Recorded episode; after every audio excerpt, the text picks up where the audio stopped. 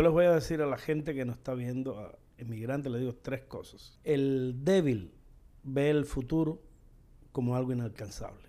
El temeroso ve en el futuro algo desconocido. Y el valiente ve en el futuro la oportunidad. ¿Vendes autos de lujo? O De todo tipo. De yo, todo tipo. Yo, lo que exista, yo lo vendo y lo tengo. Y si no lo tengo, lo consigo. Téngalo por seguro.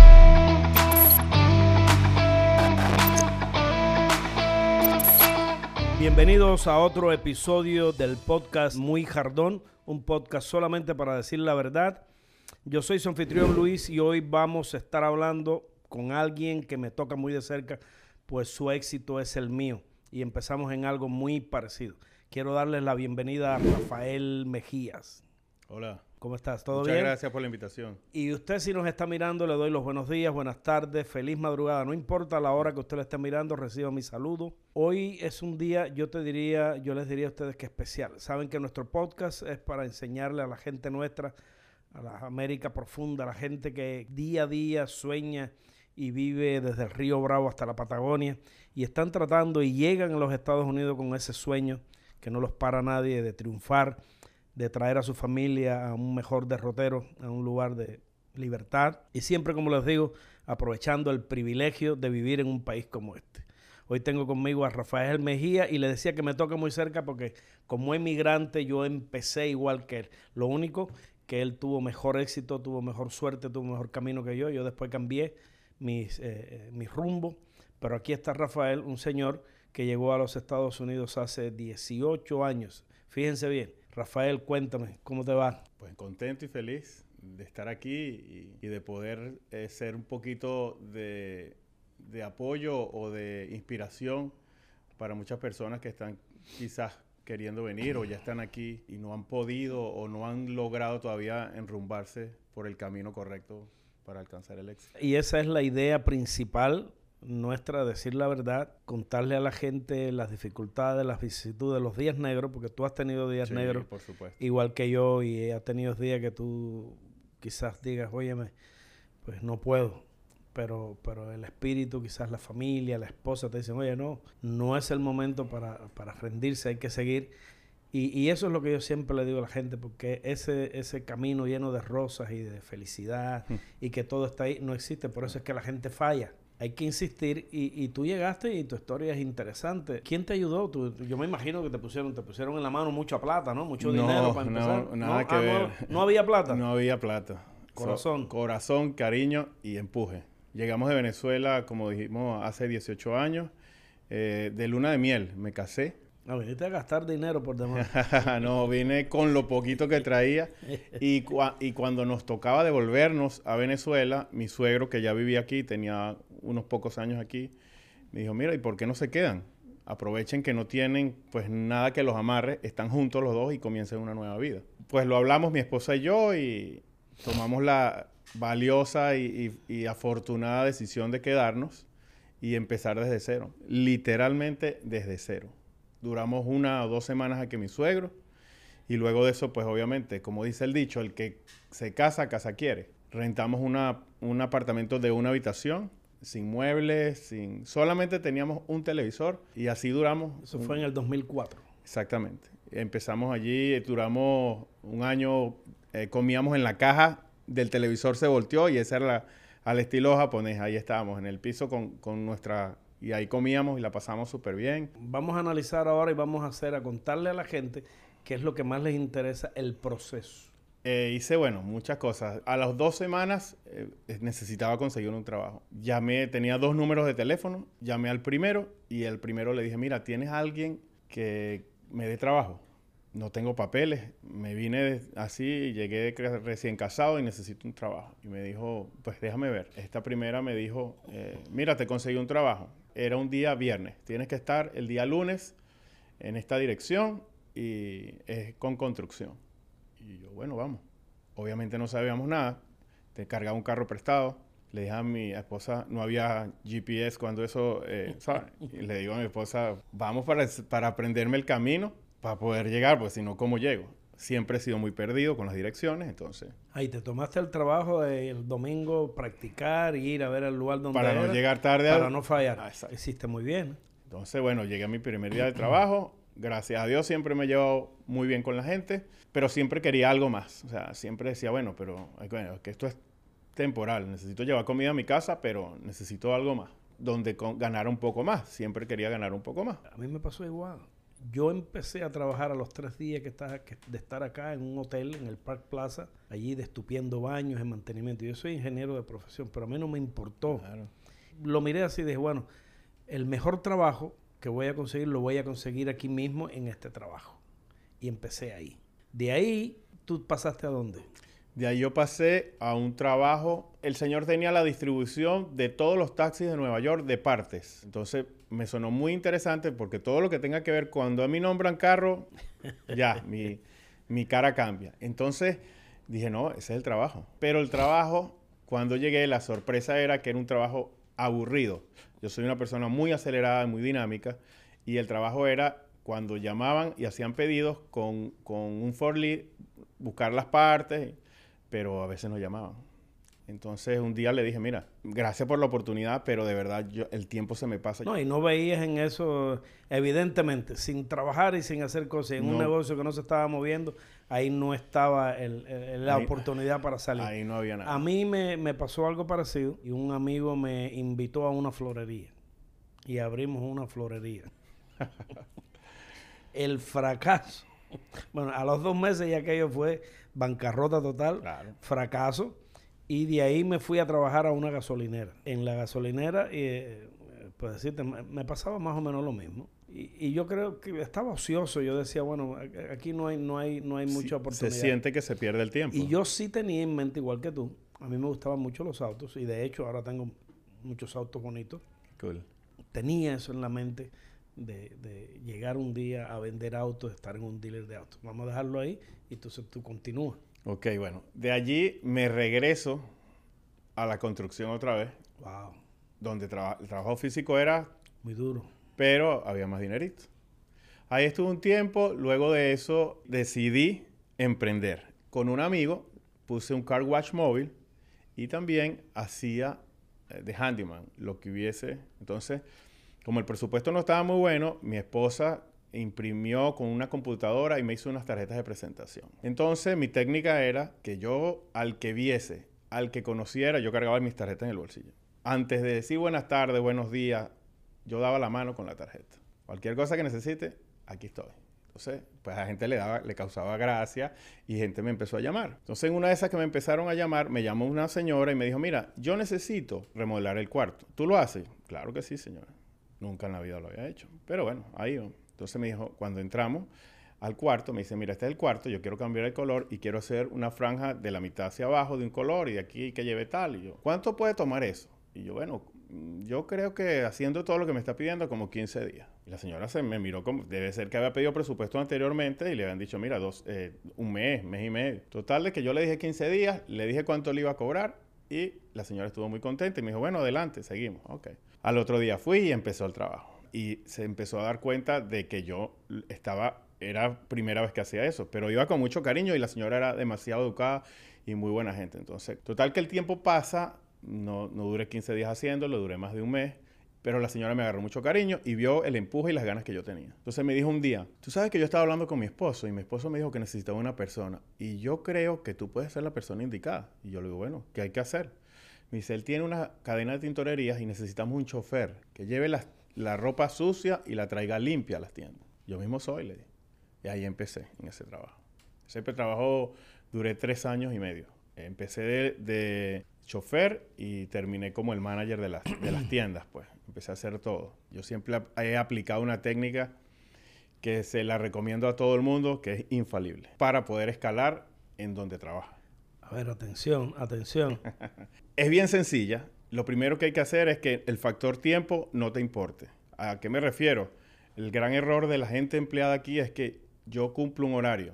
Yo entro a las 9 y salgo a las 5. A las 8 y 50, que tengo empleados que lo hacen. Yo los veo estacionados 15 minutos antes y no entran hasta la hora que les toca entrar. Entonces, ese es el, error número uno. Yo si podía llegar antes, llegaba antes. Entonces, eso a los jefes le encantaba. Pero a eso le adicionó cosas, le adicionaba cosas. ¿Cuáles eran? Mi trabajo era llevar la ropa sucia. Pero yo me daba cuenta que él todos los viernes contrataba a una persona que limpiaba los vidrios. Y un día le preguntó al jefe, mira, ¿cuánto pagas tú? Me dijo, bueno, él me cobra 100 dólares todos los viernes y me limpia las cinco tintorerías los vidrios. Y eso duraba tres minutos. Averigüé cuánto costaban comprar unos productos para poder limpiar los vidrios y le dije, mira, yo te tengo una oferta. Yo te limpio los vidrios los viernes y te cobro 50. Me pagas 50 extra todos los viernes. Pero si en la semana hay un vidrio sucio, me dice, Rafa, limpia el vidrio. Y yo también lo limpio. Por los mismos 50. Él se ahorraba dinero y yo ganaba más dinero. Dale. Iba un señor y limpiaba las máquinas. Iba una vez cada 15 días. Pero era, una compañía grande y la máquina era una máquina muy sofisticada de limpieza porque eso se lava con petróleo. Y él era un americano. Y llegaba y era como muy metódico. Entonces un día me le, le ofrecí, con el poco inglés, le decía que yo lo quería ayudar, que me enseñara. Y busqué un cuadernito y ahí anotaba paso a paso sin que él, sin que él viera. Paso uno, Entonces me lo fui aprendiendo. A los dos meses el, gringo, bueno, yo era su asistente, pues. Ya el gringo casi no hacía nada y ya yo me sabía todo. Pero esa compañía cobraba mucho dinero por ese señor que iba. Le dije lo mismo operación. Le dije, mira, yo te puedo limpiar la máquina al jefe. Yo me sé te voy a hacer la primera, eh, no lo traigas a él este fin de semana. Esta te la voy a hacer gratis para que tú veas cómo queda. Obviamente quedó perfecta y el hombre me dijo, dale. Y seguía limpiando el vidrio y seguía limpiando la máquina. Y entonces agarraba dinerito por todos lados y llevaba más dinero a la casa. Y ahí estabas labrando tu futuro. Exactamente. Y yo les voy a decir a la gente que nos está viendo, a inmigrantes, les digo tres cosas. El débil ve el futuro como algo inalcanzable. El temeroso ve en el futuro algo desconocido. Y el valiente ve en el futuro la oportunidad.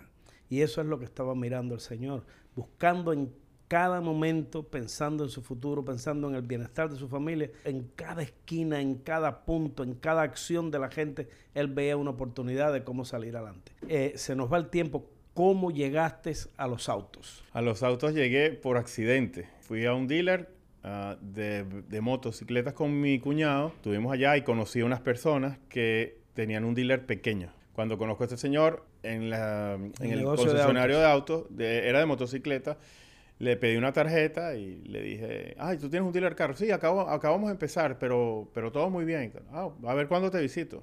Al otro día, a las 9 de la mañana, estaba yo visitando al señor. Sin querer. Sin querer. ¿Cómo estás? ¿Qué, qué, qué, buena noticia verte por aquí. ¿Y eso? ¿A qué viene?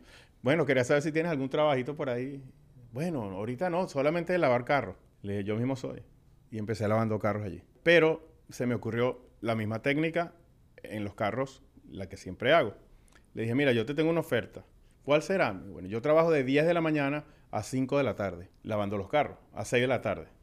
La propuesta es la siguiente, yo entro, déjame entrar a las 7 de la mañana y lavo carros hasta las 3. Y a las 3 déjame que me cambie y me ponga de vendedor. Si no vendo no me paga y si vendo, me paga. Son las mismas horas de trabajo, a las 7 de la mañana no hay nadie aquí. Evidentemente, a las 7 de la mañana eso estaba solo, yo lavaba todos los carros volados. Ya a las 3 al baño y salía vestidito de vendedor. Y así empecé. Duré 15 días lavando carros. A los 15 días me dijo, mira, no laves más carros, quédate aquí, porque ya la gente me buscaba a mí, porque yo los, los, atendía. Y así empecé. Me puso un escritorio, puso al hijo para otra cosa, lo puso a hacer otra cosa y me puso a mí de vendedor. Y ese señor me llevó a mí a la subasta, me enseñó el negocio de, ir a la subasta, de comprar, porque era totalmente diferente a lo que yo hacía en Venezuela. Y y que es en el negocio de autos yo te diría, el corazón, la, la, la savia que mueve el, negocio de los autos es saber comprar. Exactamente. Si tú eres un buen comprador, pues evidentemente eh, tú estás sembrando la semilla del triunfo, estás sembrando oro cada vez que compras y compras bien. Exactamente. Ahí está el secreto, porque le hace, le hace fácil la venta al vendedor, porque si compraste en buenos números. No, y de ahí arranca el servicio al cliente, porque si tú compras bien, compras un auto que no tiene problemas, compras las cosas, sabes elegir, eh, conoces el producto que se está moviendo, tienes que estar en la mente y estar probando el sabor de la gente en el olfato, qué es lo que está trending, qué les gusta. La persona tiene la suficiente pasión y, y, es, por, es por eso, hay que enamorarse de eso, porque tú te enamoras de lo que está trending, tú siempre vas a estar persiguiendo qué es lo que la gente busca. Y si tú estás en el corazón de la gente, pues tu producto también. Cuando tú haces algo con cariño y los clientes se convierten en tus amigos, el cliente cuando tiene la necesidad de un carro, a la primera persona que llamas a ti. Sin duda y eso, alguna. Y eso es lo que se llama promover la marca. Tú sabes que hay dos tipos de relaciones. Está la relación eh, intrapersonal, que es cuando tú te preparas, creas tu propio sistema de inteligencia, te educas y está la relación interpersonal. La interpersonal, ahí es donde prima la marca y, y es el corazón. La gente no lo ve a veces, pero tú lo llevas dibujado ahí de lo que tú estás dispuesto. Y esa es la marca tuya. Y la gente empieza a difundir tu marca. Yo hablo con Andrés me dice, coño, tremendo tipo, es una persona. Eh, y está, este, ese es el branding. Este, está hablando de tu marca, está hablando de quién tú eres. Y si tú dejas esa marca en cada cliente, no importa, el producto que tú le eches la mano ya está adherido a tu marca. La gente dice, esto es bueno. Si está en las manos de fulano, esto es bueno, ¿verdad? Y eso tu esposa debería saberlo. Así, eso esperamos. Sí, hay algo muy que a mí me, da mucho, mucha alegría. El nombre lo puso mi esposa.